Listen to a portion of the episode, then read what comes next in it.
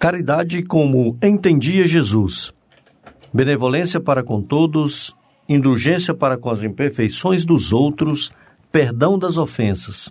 Livro dos Espíritos, pergunta 886. Fraternidade em Ação. Navegando nas ondas do bem. Olá, caro ouvinte, começa agora o Fraternidade em Ação de hoje. Aqui é o seu amigo Sebastião Ribeiro que, em nome do Mestre Jesus, terá a alegria de estar ao seu lado neste programa. Mensagens, entrevistas, músicas, vamos juntos refletir o verdadeiro sentido da caridade, conforme nos ensina Jesus, e através do livro Espírita, apresentar nossa contribuição para a melhora do mundo em que vivemos. Este programa é uma realização do Centro Espírita Caridade o Caminho. Fique ligado na nossa programação. Jesus, o Filho do Homem, Maria, Mãe da Humanidade, saiba mais com o Evangelho. E no Conversa de Família de hoje falaremos sobre alguém muito conhecido, não só no meio espírita, mas também outras religiões, outras pessoas Várias pessoas conhecem Eurípides Barçanufo, o educador. Em tom maior, Sagres. Já estamos aqui com a Mônica Fernanda, que apresentará o programa conosco. Tudo bem, Mônica? Tudo bem, um grande abraço, um prazer estar novamente aqui com todos os ouvintes. Vem aí a mensagem inicial e a nossa prece.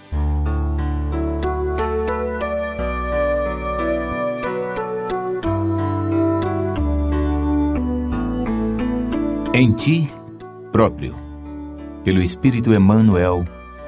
Psicografia de Francisco Cândido Xavier. Livro Viajor. Lição número 3, página 25. Não ouvides que a civilização começa no esforço educativo de cada um. Não podes, em verdade, fazer calar a maledicência, a derramar-se em chuva de lodo mas pode silenciar a maldade em ti mesmo, abstendo-te de contribuir na extensão da crueldade. Não te será possível vencer a sós a dominação da ignorância, contudo, aqui e ali, podes prestar uma informação valiosa e útil aos que desejam realmente aprender. Não conseguirás corrigir, de maneira total, a influenciação da penúria, no entanto, podes estender as mãos e dividir com os necessitados o alimento de cada dia. Não podes, efetivamente, curar todos os enfermos da estrada, mas é possível auxiliar o companheiro doente com a gota de remédio ou com a palavra amiga. Ninguém por si só retificará esse ou aquele atormento setor do mundo. Entretanto, ninguém está impedido de algo fazer no cultivo da fraternidade. Não te impressionem os espetáculos de perturbação e sofrimento ainda reinantes na terra, e nem te confies ao julgamento apressado dos outros. Faz o bem que puderes. Lembremos-nos de que o homem e a multidão recolhem indefectivelmente aquilo que semeiam. Recordemos, porém, que em nós mesmos uma nova humanidade, uma nova era, indubitavelmente, podem começar. Cogitemos de nossa própria melhoria para que a vida melhore. Reajustemos-nos para que a nossa paisagem social se reajuste. E guardando em nós mesmos a vigilância construtiva na preservação da luz e do bem, estejamos convencidos de que o Senhor fará o resto em favor do mundo, porque toda vitória espiritual para a imortalidade é obra de amor e de educação.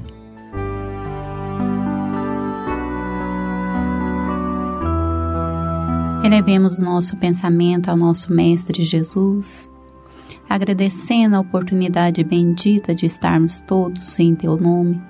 Que cada um aqui presente em nossos lares possa refletir a tua presença, buscar a sua presença dentro do lar, a parte importante para cada um de nós, que possamos aprender com o exemplo do Cristo, saber sempre exemplificar a cada momento o amor dentro dos nossos lares. Que possamos também pensar na educação, que é o grande legado para o nosso país. Que possamos sentir a presença de Eurípides em nossos corações, dando um grande exemplo da, edu da educação gratuita, da educação do amor. Que possamos, nesse momento, agradecer e sentir a presença do Mestre amado Jesus, que assim seja. Sagres.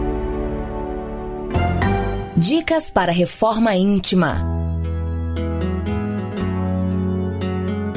Amigo ouvinte, a reforma interior é a grande meta de todos nós que somos seres eternos. Para nos auxiliar, a editora Alta de Souza publicou a Agenda Reforma Íntima, para que ao acordarmos e durante o dia também tenhamos pequenos lembretes desse nosso desejo de melhora. Ouça agora algumas dicas do seu programa Fraternidade em Ação para nossa reforma íntima.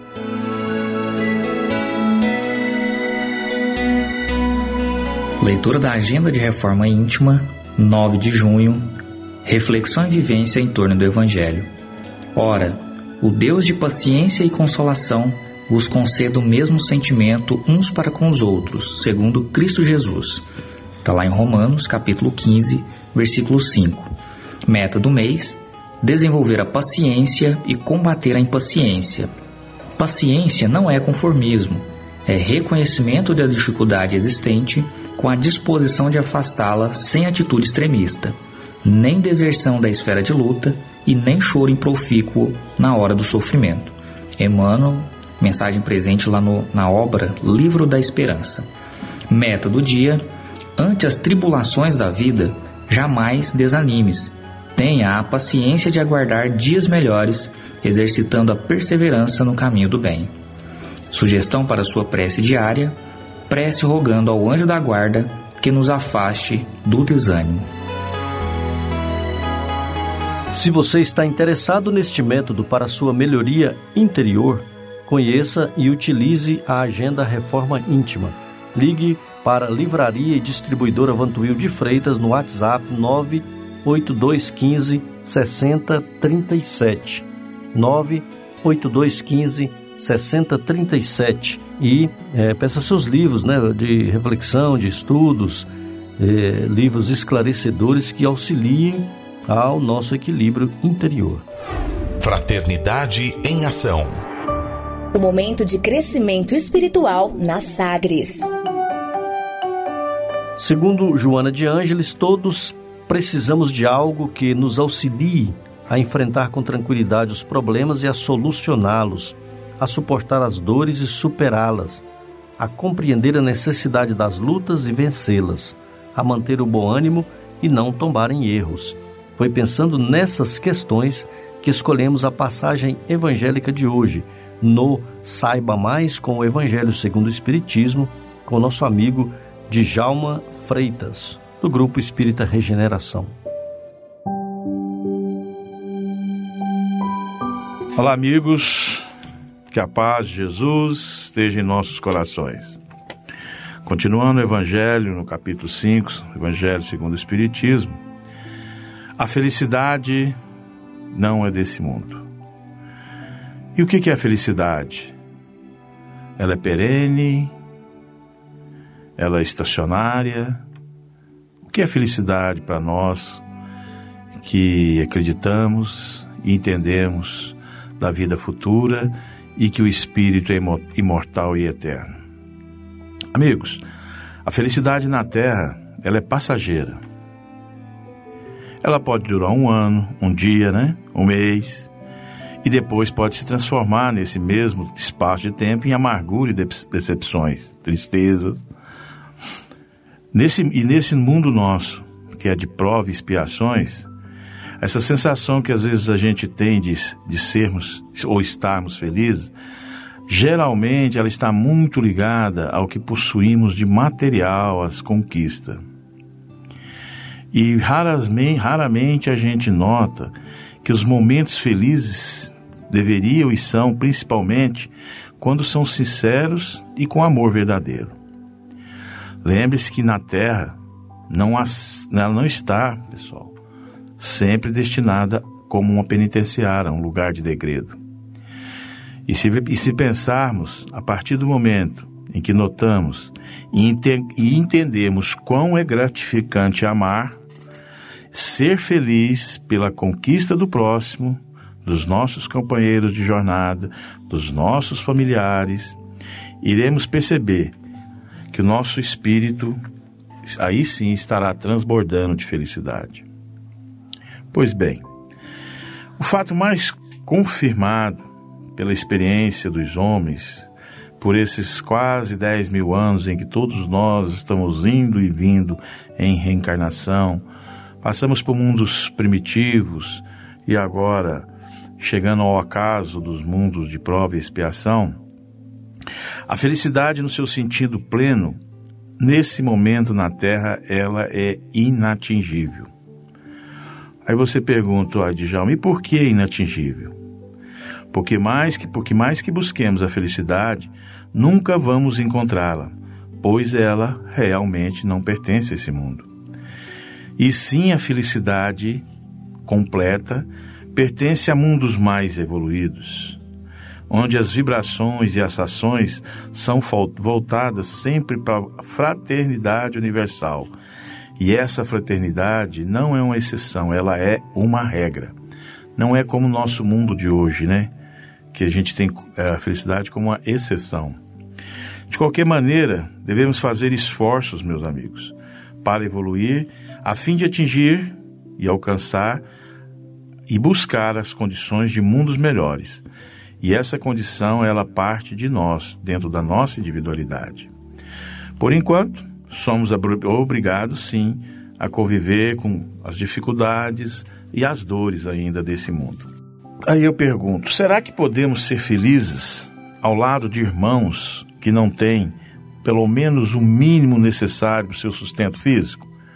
Pense nisso, meus irmãos, meus amigos. Será que somos felizes em ver a dificuldade do nosso companheiro? E, na verdade, esses momentos na nossa vida, essa precariedade, essa falta até do sustento físico, são a maioria dos casos. E justamente devido nós vivermos ainda nesse planeta de prova e expiação. Pois bem, nesse sentido, nunca poderemos ter uma felicidade plena ao menos que não importemos com nosso irmão menos aquinhoado. Quem pensa no irmão com dificuldade, dificilmente sentir-se-á feliz. Concordam? É por isso que o justo é infeliz. E por que, que o justo é infeliz? Porque ele luta por uma distribuição mais justa das riquezas materiais, espirituais. Ele está se e sempre será mal entendido e compreendido além de ser desprezado, como Jesus, os apóstolos, quando tomaram a consciência, a necessidade e aplicaram na prática o amar a Deus sobre todas as coisas e ao próximo como a si mesmo. Portanto, meus amigos, não importa onde estivermos, estaremos sempre usufruindo de uma felicidade relativa, não a felicidade total de que somos merecedores. Os nossos amigos espirituais não nos cansam de ensinar, é, através de médiums de moral ilimbada, que a nossa felicidade será do tamanho da felicidade que proporcionarmos ao nosso próximo. Portanto, companheiro, companheira, esforcemos-nos para distribuir com mais bom ânimo a esses companheiros de jornada. Essa é uma fórmula que preparamos para termos um desencarne tranquilo e, consequentemente, uma vida futura feliz. E para finalizar, dentro dessa máxima do Eclesiastes, que diz: a felicidade não é desse mundo. Ela pode ser entendida de duas maneiras, meus amigos. Primeiro, que há outros mundos mais evoluídos que na Terra, onde a felicidade é sim mais plena, mas também em evolução, porque a, felicidade completa só existirá quando todo estiver retornado à casa do Pai, assim como a parábola do filho pródigo. E que a felicidade não estando no mundo material, segundo, que a felicidade não estando no mundo material, pode ser encontrada no, no seu mundo interior, como consequência do, de, de ter realizado aquilo, tudo que o Evangelho nos orienta, de ter realmente a consciência de ter o dever cumprido através do auxílio, do socorro dos mais necessitados, do amparo à nossa família, dos nossos amigos, saber entender e compreender a, a dor do próximo. Esses são momentos também para o espírito de uma relativa felicidade. Que Deus nos abençoe e guarde hoje e sempre.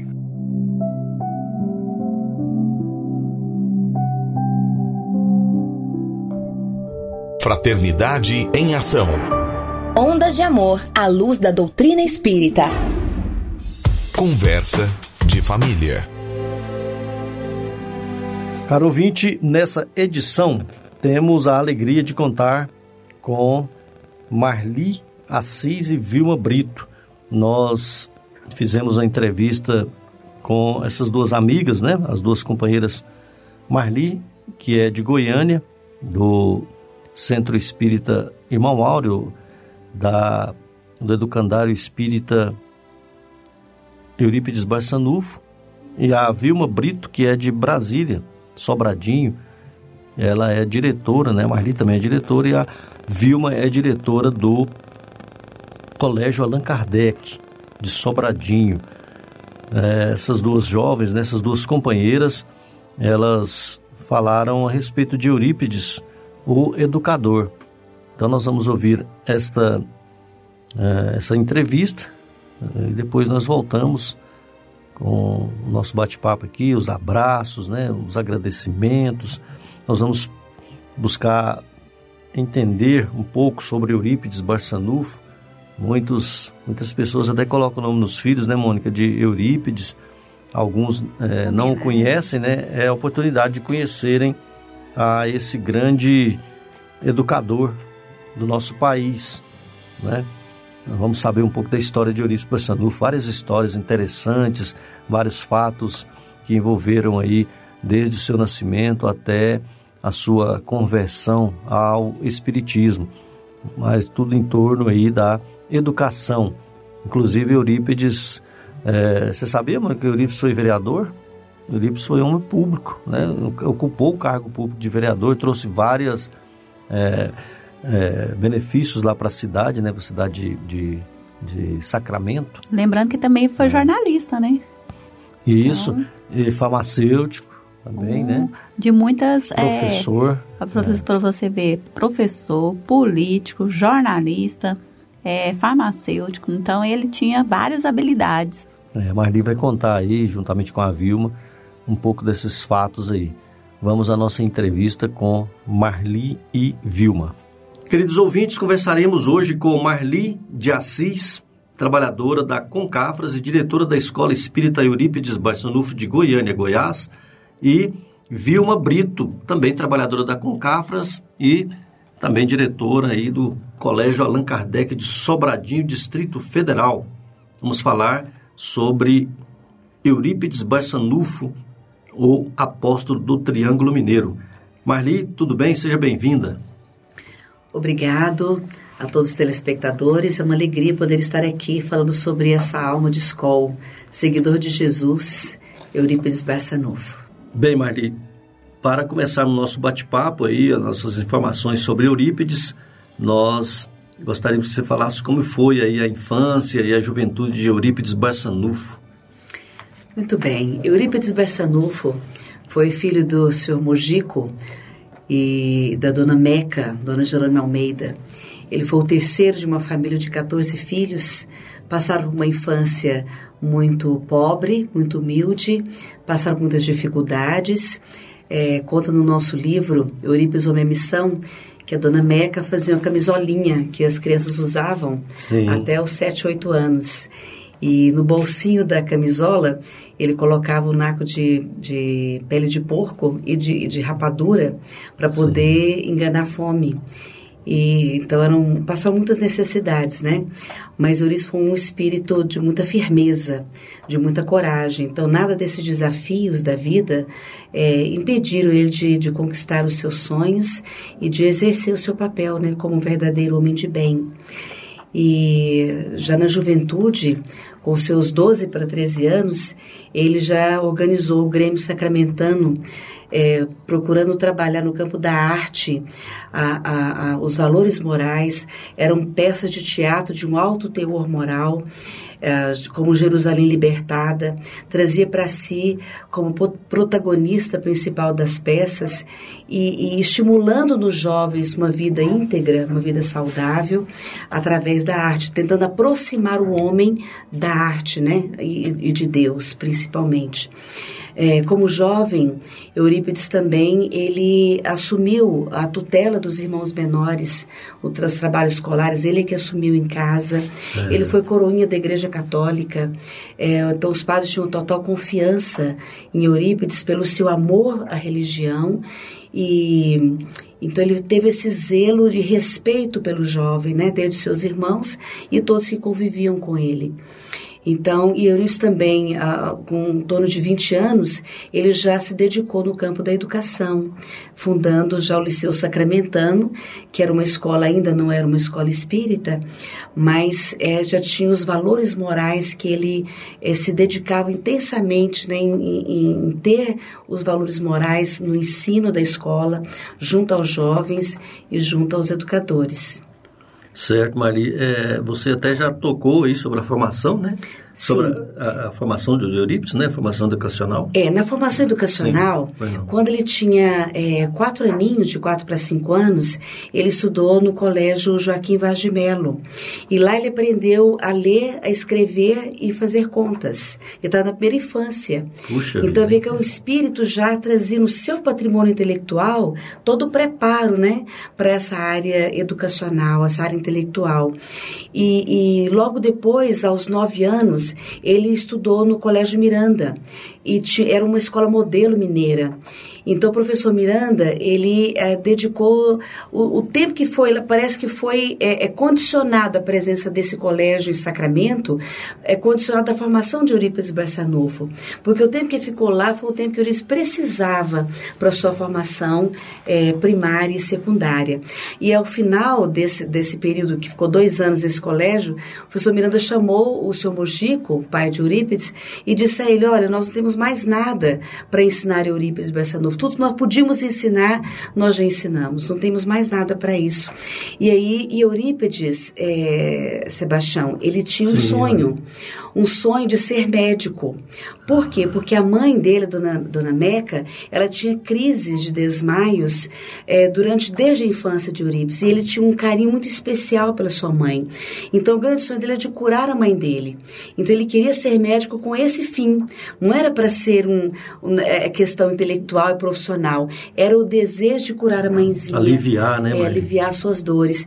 E aí, realmente, o, o seu Melgico levou ele para o Rio de Janeiro, fez uma pré-matrícula na escola de medicina, e quando ele voltou para fazer as malas para ir para o Rio de Janeiro, a mãe teve uma, uma crise fortíssima. E aí ele percebeu, muito sensível que era, que era por causa do afastamento dele de Sacramento.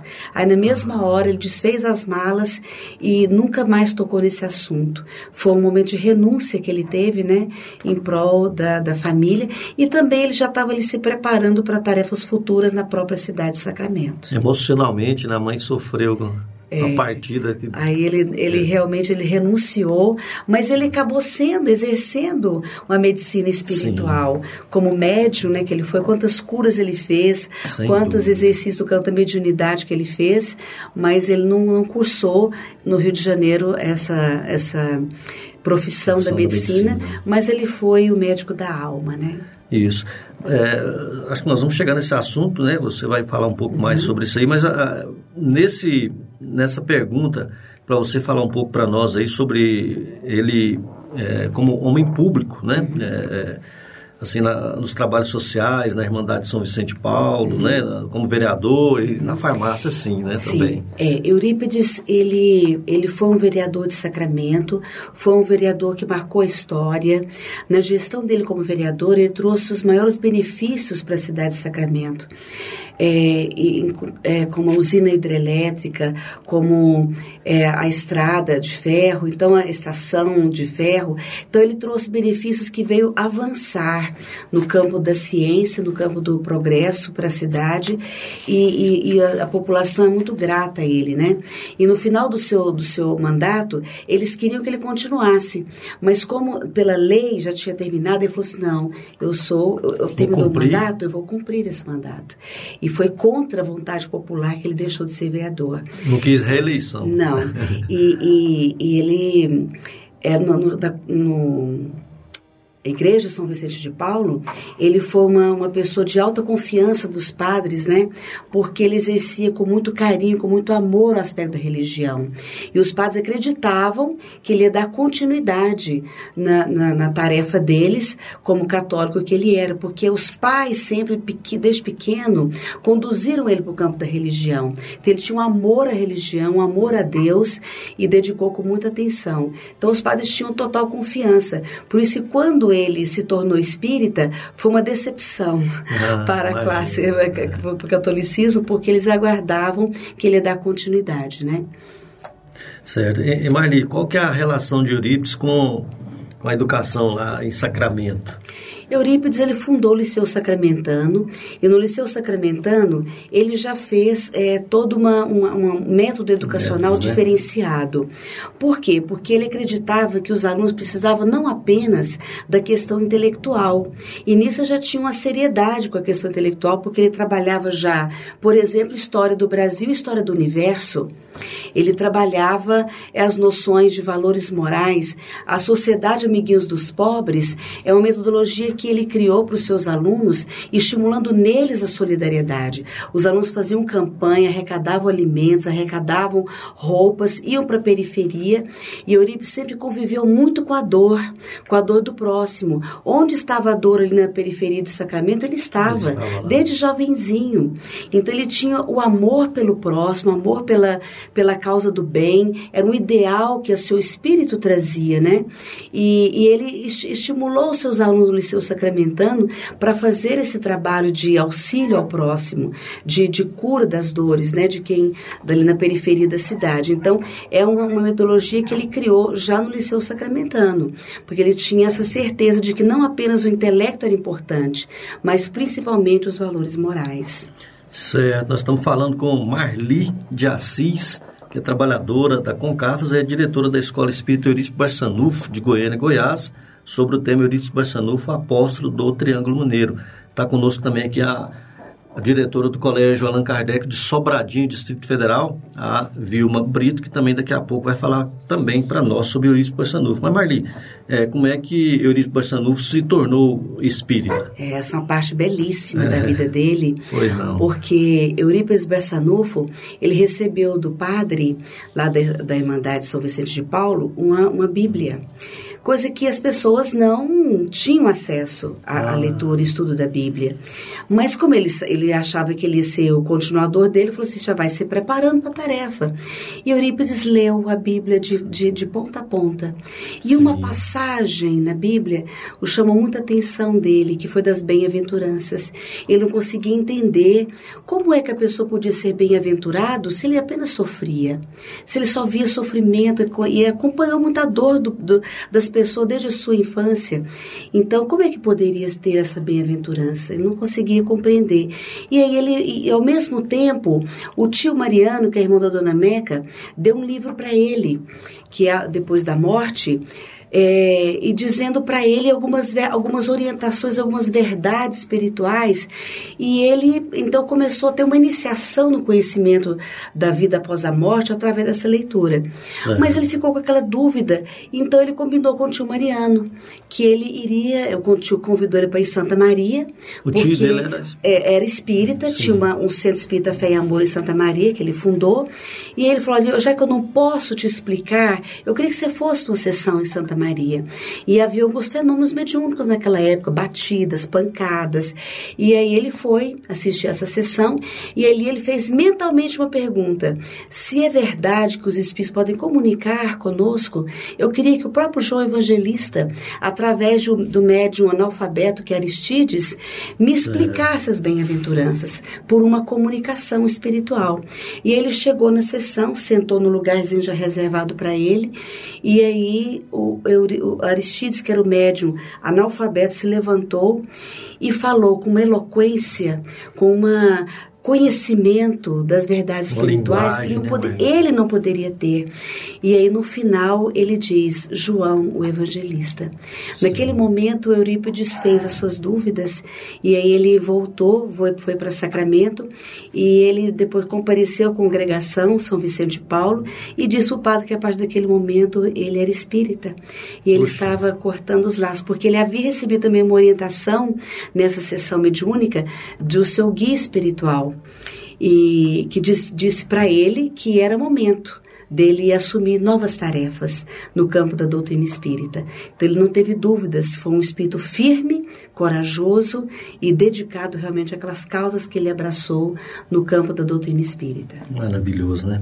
E Marli, o que aconteceu aí com o Liceu Sacramentano aí após a conversão de Eurípides ao Espiritismo? Foi muito difícil, é, né? porque Eurípides tinha no Liceu Sacramentano no ensino sacramentano, os professores bem preparados, mais preparados da cidade. Sim. E quando ele se tornou espírita, eles se voltaram contra e saíram da escola, tirar, muitos pais tiraram seus filhos da escola e ele ficou sozinho em sala de aula, uhum. assumindo as, todas as matérias da escola. Só ele assumiu tudo foi um, um, exemplo de fidelidade e de amor à educação, porque não fechou as portas da escola. Então ele ficou sozinho ali e ele é, é, assumiu a tarefa e viu a escola sem nenhum aluno. Mas ele, depois ele disse aos pais que ele que tirasse os filhos da escola, mas a doutrina salvadora do doutrina, da doutrina espírita seria mantida no currículo. Ele acrescentou corajosamente ao currículo ah. o conteúdo da doutrina espírita. Sim. Então foi um exemplo de coragem, de dedicação, de fidelidade, realmente amor à tarefa. Muito bem, nós estamos falando com Marli de Assis, do Colégio eh, do Candário Eurípides Barçanufo de Goiânia, Goiás, a diretora do colégio do, do Candário, né? E Vilma Brito, que é do Colégio Allan Kardec, de Sobradinho, Distrito Federal. Bem, amigo ouvinte, nós faremos um breve intervalo e ouviremos uma mensagem e uma bela música. Nós convidamos a você para aprendermos um pouco mais sobre Jesus, o Filho do Homem. Jesus, o Filho do Homem.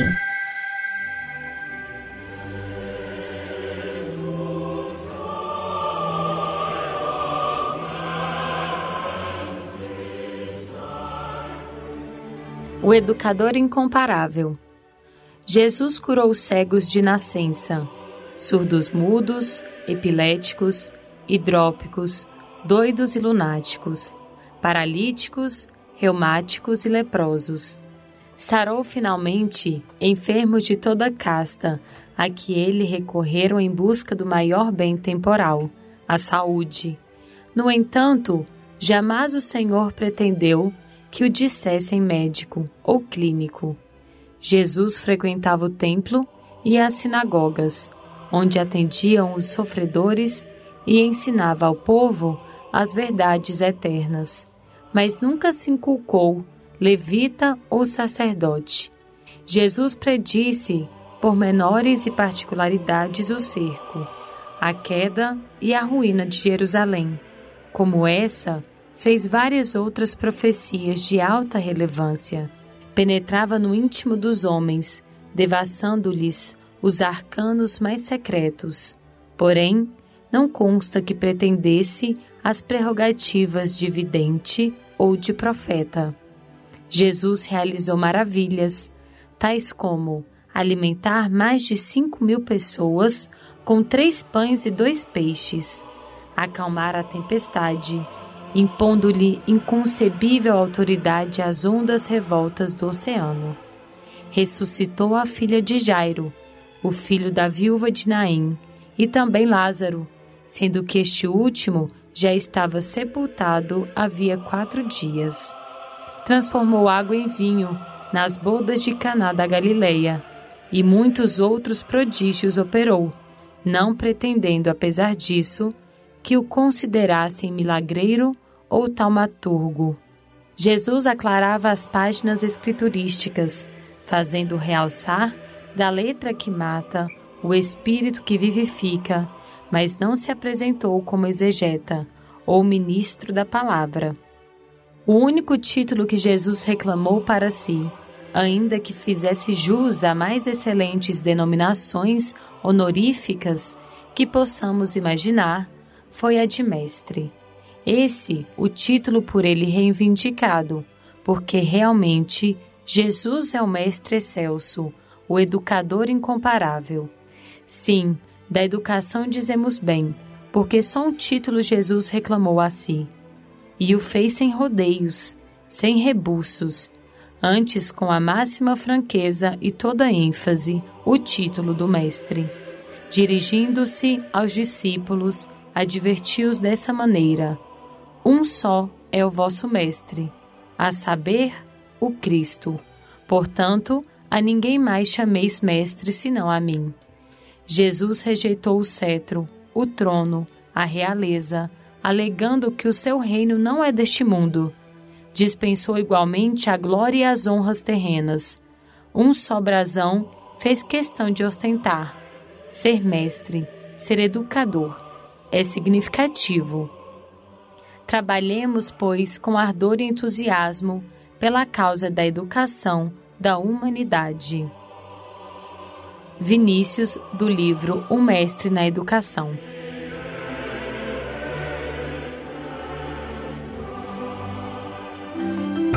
Momento musical. Sacramento rompe o véu, consolador prometido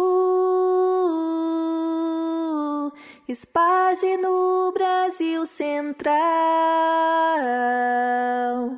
o cristianismo redivivo.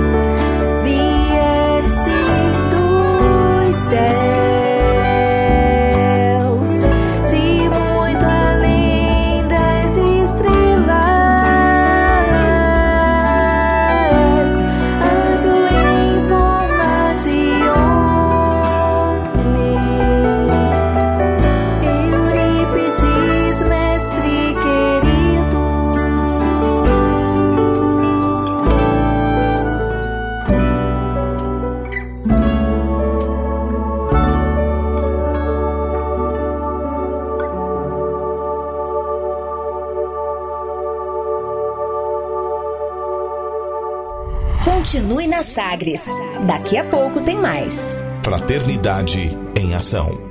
Meu nome é Larissa Machado, tenho 29 anos, sou jornalista, frequento o Centro Espírita Irmão Áureo de Goiânia e eu estudei no Educandário Espírita Eurípides Barçanufo no início dos anos 2000.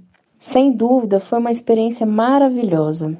A escola espírita forma o nosso caráter para enfrentarmos as diversas situações que a realidade nos chama a viver. Sou muito grata a essa escola maravilhosa que tanto contribuiu para que eu fosse quem eu sou hoje. A toda a equipe encarnada que trabalha diariamente nas atividades da escola e a todos os espíritos que a tutelam, em especial ao professor Eurípides Barçanufo, minha eterna gratidão.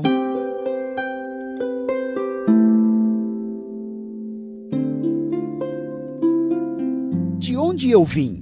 Existem espíritos? Posso nascer de novo? Por que sofremos tanto? Existe vida depois da morte? Para onde vou depois da morte? O que é reencarnação? O que é mediunidade? Amigo ouvinte, as respostas a essas e a tantas outras questões você encontrará conhecendo a doutrina espírita em seu tríplice aspecto: ciência, filosofia e religião. Procure uma instituição espírita em sua cidade. Participe das reuniões públicas. Conheça, leia e estude o Espiritismo e se beneficie com as suas luzes.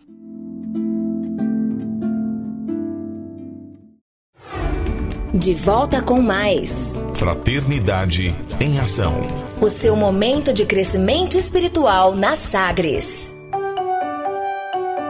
Oi, meu nome é Natália, do Centro Espírita Irmão Áureo, da cidade de Goiânia, e eu estudei minha infância toda no Colégio Espírita Eurípides Barçanufo. Depois que eu me formei lá, eu passei ainda por muitas escolas e agora estou na faculdade, e eu posso dizer que lá foi o melhor lugar que eu já estudei. E o que diferencia ela é que ela também é uma escola da alma. Eu sou o Lucas Hernani, da Escola do Calendário Espírita Eurípides Barçanufo, e adoro estudar nessa escola, pois além dos conteúdos de matemática, ciências, a gente também aprende a astronomia e com as professoras eu também aprendo sobre a imortalidade da alma. Oi, meu nome é Sofia, eu, eu estudo na escola Educandário Espírito Euripedes Barçanufo, tenho 10 anos. Eu amo estudar nessa escola porque nela eu aprendo tudo de ajudar, amar ao próximo. Conversa de família. Nós voltamos com o nosso programa Fraternidade em Ação. Hoje nós estamos é, trazendo a entrevista que fizemos aí com Marli de Assis, de Goiânia, diretora da, da Educandário Espírita Eurípides Passanufo, e Vilma Brito, que é diretora do Colégio Allan Kardec de Sobradinho, Distrito Federal. Estamos falando sobre Eurípides Barçanufo, o educador. É, nessa volta aqui, Mônica, vamos agradecer aos nossos amigos que nos ajudam a fazer o programa, Evandro Gomes, a Cleia Medeiros, a Letícia Martins, é, o William Batista e a Tainara, né? Também a, a, a Margarida, que nos ajuda na divulgação, né? O William ajuda nos textos aí, no, no, no conteúdo né, do nosso, nosso programa também e ao nosso amigo Roberval Silva, que tem nos ajudado muito. O Roberval nem gosta que a gente fique agradecendo às vezes, né, mas ele faz de bom grado, mas a gente agradece sim, né? Porque é uma das coisas importantes que nós aprendemos com os nossos pais, né, nossas mães, agradecer aí a toda a toda a ajuda que nós recebemos na nossa vida, né? E num programa um programa que não é nosso, mas que é de Deus, nosso Pai, né, dos espíritos amigos, um programa que nós apenas somos é, instrumentos. Nós agradecemos muito a esses companheiros aí que nos ajudam assim de coração mesmo, né? São todos voluntários, né, Mônica? E também o Adaí, Adaí Meira que disponibiliza esse esse momento aqui para nós fazermos o nosso programa, trazendo aí a nossa contribuição com esse conteúdo. Pois é, Mônica, nós vamos falar mais sobre Eurípides aí nesse segundo momento, né? A Vilma e a, e a Marli estão trazendo para nós aí os ensinamentos aí. E maravilhoso, né? Porque no primeiro bloco a gente já percebeu o quanto é importante a, a que foi né, a presença de Eurípides para o nosso país. Muitas das vezes, das vezes ele é mais conhecido no meio espírita, mas a gente vê que a contribuição dele é grande. Isso mesmo, e às vezes a gente tem ele apenas como uma, uma, uma personalidade religiosa, né? Mas nós vamos perceber aí algumas coisas que a Maria já trouxe para nós e agora contará alguns fatos a mais aí a respeito das contribuições e também que ele continua no mundo espiritual trabalhando né, para o, o, o, a, o progresso da humanidade, como Nossa Mãe Maria Santíssima, né, que também ajuda a Jesus aí nesse trabalho de progredir a humanidade é, a caminho do bem, né? A, nós todos vamos, algum momento, conhecer a Deus, né? Através desse progresso, progresso que, que é relativo, que nós vamos aos poucos caminhando né, em direção a Deus. É, nós lembramos aí das pressões, das perseguições que Eurípides é, sofreu, sofreu né? né? E teve um fato importante do encontro com Jesus, né? Aquele encontro com Jesus realmente foi, né? Assim, lá, como é que encontra com Jesus? Aí Jesus apareceu para Paulo. Então Jesus aparece mais é para os aqueles que dão conta de, de vê-lo, né? O Paulo ficou cego, né? Com tanta luz. O Eurípides, né? Acabou vendo Jesus chorar e aí ele começou a trabalhar muito. Incansavelmente. É, né? quando ele percebeu que Jesus chorava, ele ficou todo constrangido muito, né? É, não, eu, é através aí, é por aqueles que me conhecem e não fazem, não estão fazendo nada para ajudar ao sofredor, ao sofrimento. E perceber a grande a contribuição dele no, no sentido de ser educador, que não é fácil. Para você ver há quanto tempo, né?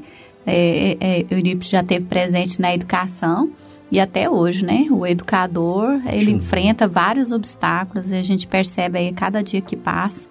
E ele é um grande exemplo. Para mim, que sou educadora, eu tenho ele como um grande exemplo de, de moralidade, exemplo de como conduzir, né, e chegar nos corações desses jovens, de criança que tanto necessita da presença do educador. Isso, vamos voltar então com a nossa entrevista com a Marli e com a Vilma. Uh, lembrando aqui, antes da, da, da, volta aí, do, Xará, né? Xará do Eurípides aí, Eurípides Mendes, lá no Faz Salville. Grande abraço para o Euripim, grande Eurípides Mendes, uma figura espetacular, né? Pai do nosso amigo Roberval Silva. Quem conhece o Eurípides Mendes, né? É, a figura humana joia demais, né, gente? Maravilhosa. É, então, um abraço aí para o Eurípides Mendes e para o meu amigo é, Regis, meu amigo Regis da Fundação e o Emílio, a Dona Rosa e o Januário, o seu Januário e o Poutino. Poutino também, nós tivemos com ele essa semana. Ele falou, ah, eu ouço o programa lá de vez em quando mesmo. Eu falei, ah, rapaz, só que você não tá ouvindo, né, seu Poutino? Alguém vai danar com o senhor lá, de eu ligar o rádio essa hora logo cedo? falei, não, de vez em quando eu ouço, vou lá para dentro do carro e ouço lá. E, e grande abraço aí pro seu Poutino. Bem, vamos voltar aí com a Marli de Assis e Vilma Brito falando sobre Eurípides o educador, Eurípides Barçanufo, o educador. Quem foi esse espírito, né? Quem que Eurípides Barçanufo foi em outras vidas? Então, nós temos algumas notícias que nos alegram muito. É, uma notícia está no livro Tormento da Obsessão e no livro Allan Kardec, Educador e Codificador, do Zeus Van Tuyl, dizendo que Eurípides foi a reencarnação de João Gaspar Lavater. Ele viveu em Zurique é. em 1741, ele conviveu com Pestalozzi, foi um, um protestante e ele estudava a fisionomia humana. E, e ele foi um conselheiro para Pestalozzi, um amigo pessoal de Pestalozzi. Então, quando a gente vê depois ele trazendo métodos educacionais inovadores para a época, foi de lá que ele trouxe esse conhecimento. Então, estava inerente na sua alma, né? Ele trazia esse conhecimento.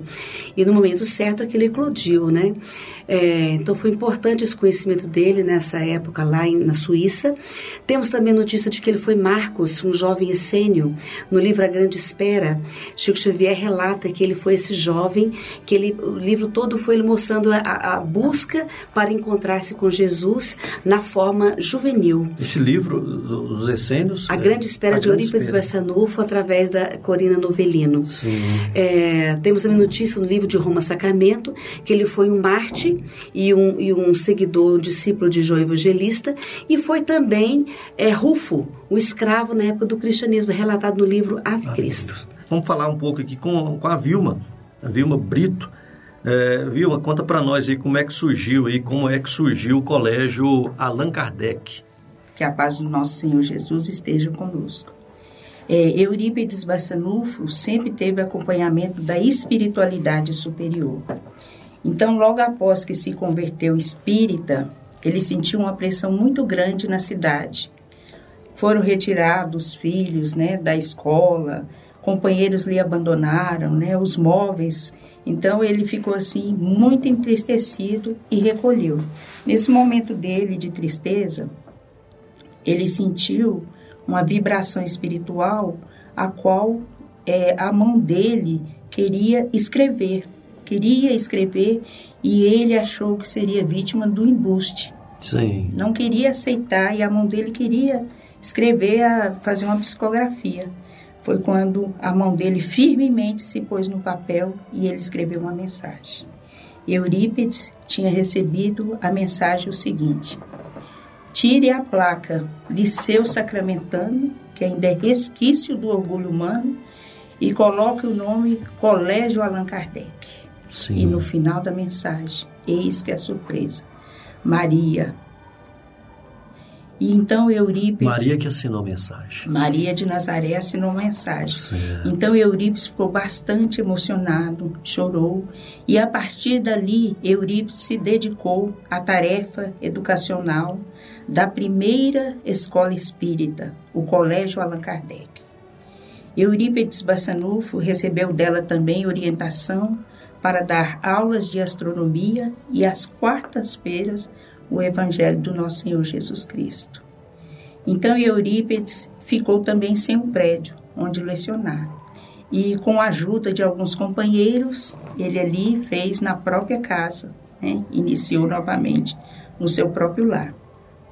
E Eurípides, ele já tinha bastante preparo educacional. Ele baseava os seus conteúdos, suas matérias, na Suíça, na França, né, no educador, grande educador Pestalozzi, onde o currículo era vasto, um currículo grandioso, né, para a época, onde ele ensinava astronomia, é, vivências, né, da vida prática, educação física, é, ciências naturais. Então ele era além do tempo, ele era muito é, preparado para aquele programa, né? Ele estava muito bem preparado como professor. Ele já conhecia o latim, o francês, ele aplicava aulas em cursos superiores para os alunos. E Eurípides Bassanufo é, também tinha um trabalho com os alunos na tarefa espírita, né? tarefa prática, e também o passe, os alunos recebiam o passe no colégio, e Eurípides continuou firmemente com aquele trabalho grandioso. Cada Sim. vez mais é, era surpreendido a comunidade, os alunos, pela sua grandeza espiritual como educador. Certo. Eurípides, ele formou diversos alunos, alguns nós temos notícias, né? Que foi no caso Jerônimo Candinho, ah, da cidade de Palmelo, Palmelo né? onde pegou as duas grandes frentes de Eurípides Bassanufo. Eu posso falar porque eu estudei no colégio fundado por ele, né? Eurípides Bassanufo. Um depoimento onde assim, ele, né? onde ele repetia o mesmo que Eurípides fazia. Certo. Tomava o passe na sala do Grêmio, né? tinha corrente magnética, igualzinho Eurípides fazia, ele aplicava na cidade de Palmeiras. Né? Bacana, viu? É, o, o, a, a Vilma já trouxe aí para nós também, né, todas essas metodologias interessantes que, né, que o Eurípides trazia para os alunos, para os médios passistas, né? Uh, só com licença da, da Vilma um instantinho, para Marli falar um pouco também, Marli, a respeito de um fato marcante aí da, da, da vida né, do, do Eurípides Bassanufo, lá, segundo o espírito Hilário, Hilário Silva, né? Que é o um encontro com, com Jesus, né? Por favor. É, é do livro A Vida Escreve. O fato chama-se Visão de Eurípides. Hilário Silva relata que Eurípides, num dos seus desdobramentos, que era uma mediunidade que ele tinha, né? é, ele se sentiu penetrando uma região muito bela no mundo espiritual, uma campina verdejante e uma vibração superior. E ele então avista uma pessoa, ele vai se aproximando. Quando ele percebe que se tratar de Jesus, nosso Senhor, Sim. ele se estaca, não consegue dar um passo a mais, se ajoelha e ele uh, começa a observar o semblante do Cristo e vê que ele está chorando. E aí ele pergunta então, Senhor, por que choras? Será pelos descrentes do mundo? Será por aqueles que não conhecem né, as leis divinas, que não conhecem, não estudam o Evangelho? É, por aqueles miseráveis né, que passam por tantas dificuldades, por tantas dores, por tantos problemas? E aí Jesus continua chorando, ele aguarda a resposta de Jesus e ele diz para ele: Não, eu não choro pelos descrentes do mundo, eu choro por aqueles que conhecem o Evangelho, mas não praticam. Naquele momento, Jesus, eh, Eurípides retor, foi, vai retornando para o seu corpo físico e lá nos diz que, então, daquele momento em diante, e sempre foi assim, né? Que ele descansou nem um minuto até o final da sua existência, dedicando-se inteiramente à causa do bem e servindo, né, fielmente a Jesus.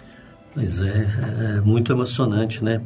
E, e, e a Vilma podia também, a, a, após esse, esse fato, também, é, Vilma, naturalmente que aí, depois que ele encontrou com Jesus nesse, nesse belo encontro, né? Qual foi aí a relação de Eurípides com a divulgação né, da, da doutrina espírita? É, Eurípides Barçanufo, né, que sabemos muito bem, Sim. ele também exercia a cura, né? E após ele curar, ele orientava é, aqueles doentes ali, quem foi em busca, né, de socorro, é, a sair ser divulgador, fundar centros espíritas, e o seu Jerônimo copiava dele a mesma coisa. Quando a pessoa chegava em Palmelo, era curada, seu Jerônimo falava para ela Jerônimo que, Candim. que agora a pessoa tinha que também divulgar a doutrina espírita, fundando certo. um centro espírita na sua cidade, né? Então, assim, o, amor de Jerônimo Candim por Eurípides era tão grande que ele relatava para as crianças. Na casa dele tinha um tablado, né? Sentávamos todos no chão, ali naquela madeira, onde tinha uma jarra, o evangelho, e ele contava exatamente como era a vida dele no colégio Allan Kardec. Que aos 18 anos ele auxiliava tanto cuidando dos doentes, que Eurípides também fazia a parte prática, né? Ensinava o aluno a parte prática, além do estudo, a prática de auxiliar, né? Inclusive aqueles irmãos desequilibrados que seu Jerônimo ajudou muito. E seu Jerônimo, sem vergonha nenhuma, auxiliava a limpar a escola também, né? Ele cuidava da escola como se fosse o faxineiro ali, porque certo. ele tinha muito orgulho de Eurípides Bassanufo. Certa feita, é, Eurípides né, deixando aos cuidados de Jerônimo o colégio, e o Jerônimo dormiu no colégio também, né, dormia ali na escola.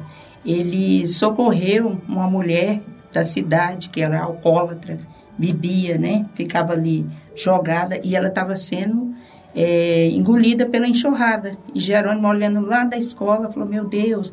Mas ele também ficou muito preocupado, né? O que, que as pessoas iam pensar. Mas lembrou do professor da caridade que ele aprendeu. Foi lá e socorreu essa senhora.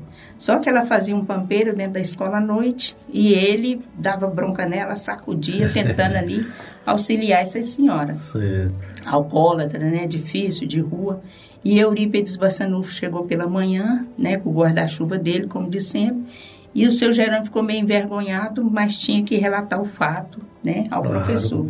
Quando ele relata o fato para Eurípides Bassanufo, o seu Jerônimo teve uma surpresa. Eurípides falou para ele é, que ele tem que ser mais tranquilo e calmo, que ele estava junto com ele socorrendo a senhora, né, na hora do socorro.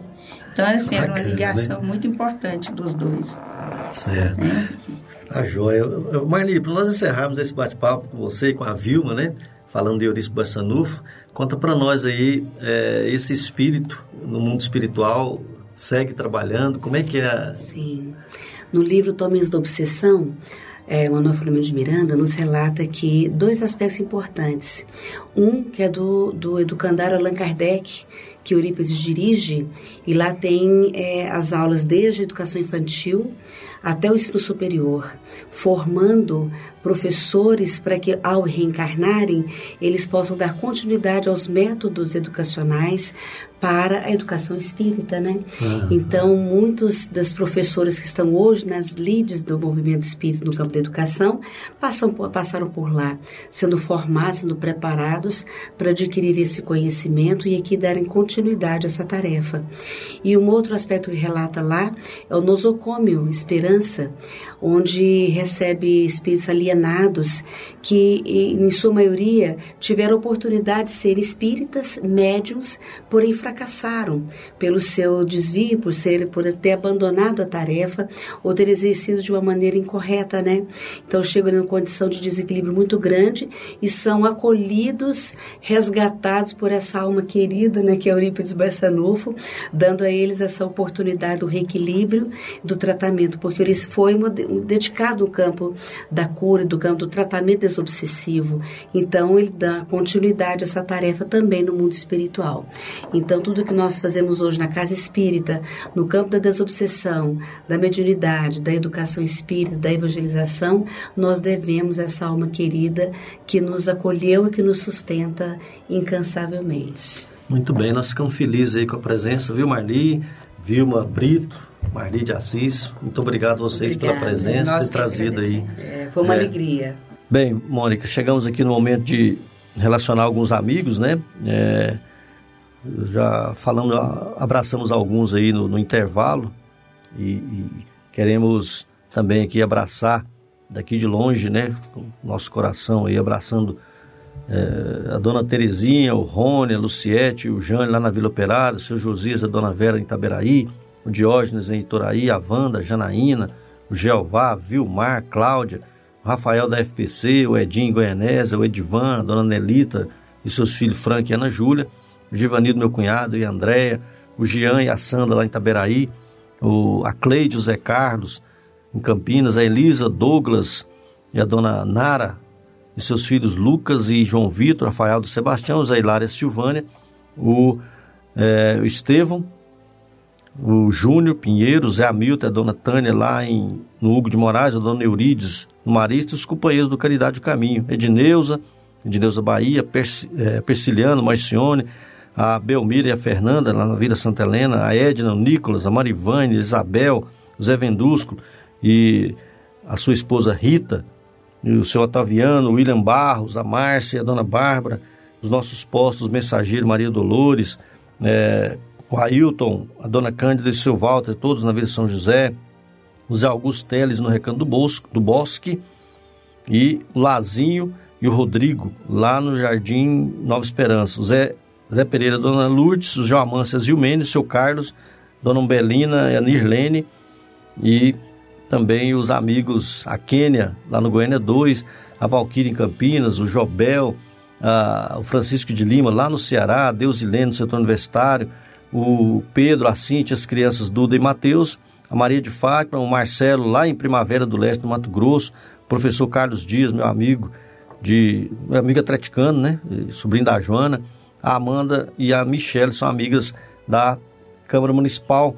Grande abraço para a Michelle, que fez uma cirurgia nessa semana. Boa recuperação, que Deus abençoe, que recupera logo, viu, Michelle? Fica tranquila aí. E a Keila e Lourenço em Portugal e a Clarice em, no em Paris, né, lá no, na França, o Rogério e a Jane e seu filho Neto em Trindade. Muito bem. É um abraço também para todos esses aí e a gente vai em homenagem primeiramente para os aniversariantes dessa semana, dessa semana, ouvintes anônimos aí, sintam abraçado por nós e aos amigos que mandaram para gente. Então vai um abraço para Jordana Amaral de Itaberaí, jogadora de futebol, hein? Opa. Tá? Da rede universitária. Grande abraço, Jordano. Jaqueline Vieira, daqui de Goiânia. Ana Cleide, irmã do Edivaldo, lá de Portugal. Irmã Mon... de Edivaldo, do... lá do, de Portugal. Ah. É, Mônica Beatriz, do Oceias. Maraísa Moraes, filha da Silvana, lá do Caminho de Jesus. Um abraço, um grande abraço. Paulo Hernani, filho do Ricardo Hernani mais a 10, que nos ajuda sempre lá do Caridade Caminho. Vânia Luz, professora, né? Ô, grande abraço, professora Vânia de Luz, grande Vânia Luz. Onaí Mendes, da Rádio 730, um grande É, abraço. Chacoalhou, é o chacoalhador aí, o nosso narrador. Um abraço para ele. E o Carlos da Marivânia. Isso. Só lembrando aqui, meu irmão também, o Jonas Ribeiro, lá em Formosa. Ô, menino, Lembrando como do meu você amigo, esquece? Meu irmão Jonas, grande abraço, meu, meu irmão, é, é irmão, é mais velho, é mais velho do que eu, né? O Jonas. A- a- o Roberto lá na Bahia. É, a Mônica, a Mônica Xará, né? A Beatriz, Mônica Beatriz também. É, lá do é, Océs. Océia. É. E esses grandes companheiros aí que nós lembramos aqui, os amigos, conhecidos, aqueles que eh, de forma anônima também estão nos ouvindo. Eh, Deus abençoa cada um, Deus proteja, Deus ilumine, Deus ampare. Só lembrando aqui da Ana Luísa Moura, o Douglas Bernardes é no Mato Grosso também. O Douglas é companheiro nosso da Concafras. E hoje também José Carlos Lopes.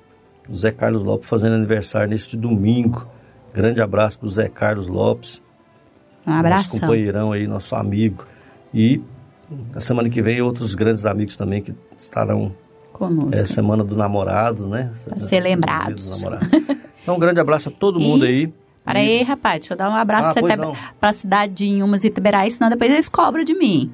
Né? Então, um abraço para Casa Esperança, especial para Dona Heloísa e o seu Moacir, pai da Bárbara. Né? Os pais da Bárbara aí, que eles estão ouvindo sempre a gente. Um grande abraço. Para as Casas Espíritas de Iteberaí, Allan Kardec, lá com a Doralice, os voluntários da casa. Anjo Ismael, que o senhor Valdemar, que cobrou, tá? Que eu não tinha falado o nome dele, tá aí, seu Valdemar. Um grande abraço. Abraço, seu Valdemar. Vicente Paula, Cris Redentor, a Casa Eurípides com o seu Hélio lá na, na Fazenda Barreiro, que por, por final, nesse final de semana, Sebastião, ano passado, eles fizeram um belíssimo encontro lá na Fazenda. Um grande abraço para eles. Joia. Né? E a Júlia também, lá na, na, na, na Fazenda em Itaberaí. Isso. Obrigado, Mônica, pela presença no nosso programa aí. Até a próxima semana, se Deus quiser. É, um abraço para todos também, nossos ouvintes queridos aí. Um grande abraço. Amigo ouvinte, nós estamos chegando aí ao final do nosso programa Fraternidade em Ação, navegando em Tom Maior. Foi muito bom estar na sua companhia e esperamos contar com você em os nossos próximos programações aí. Acompanhe a, pre, a, a prece, não, a pre, acompanhe a mensagem de encerramento e continue ligado na programação da Rádio Sagres 730. Obrigado, amigos. Fiquem todos com Deus. E nós convidamos a você para ouvir agora histórias e experiências de um espírito compromissado com a evolução do nosso planeta. Maria, Mãe da Humanidade. Maria, Mãe da Humanidade. Do livro Maria, Mãe de Jesus, a prece.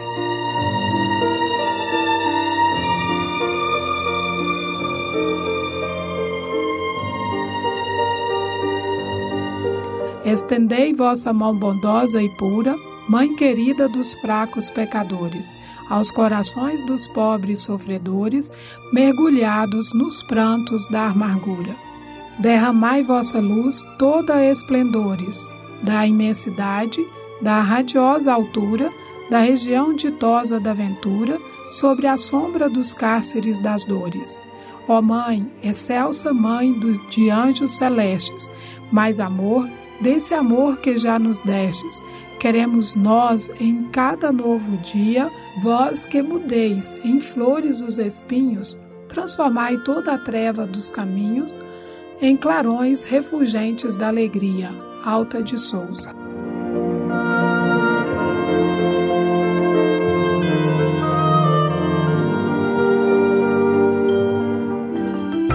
Momento musical.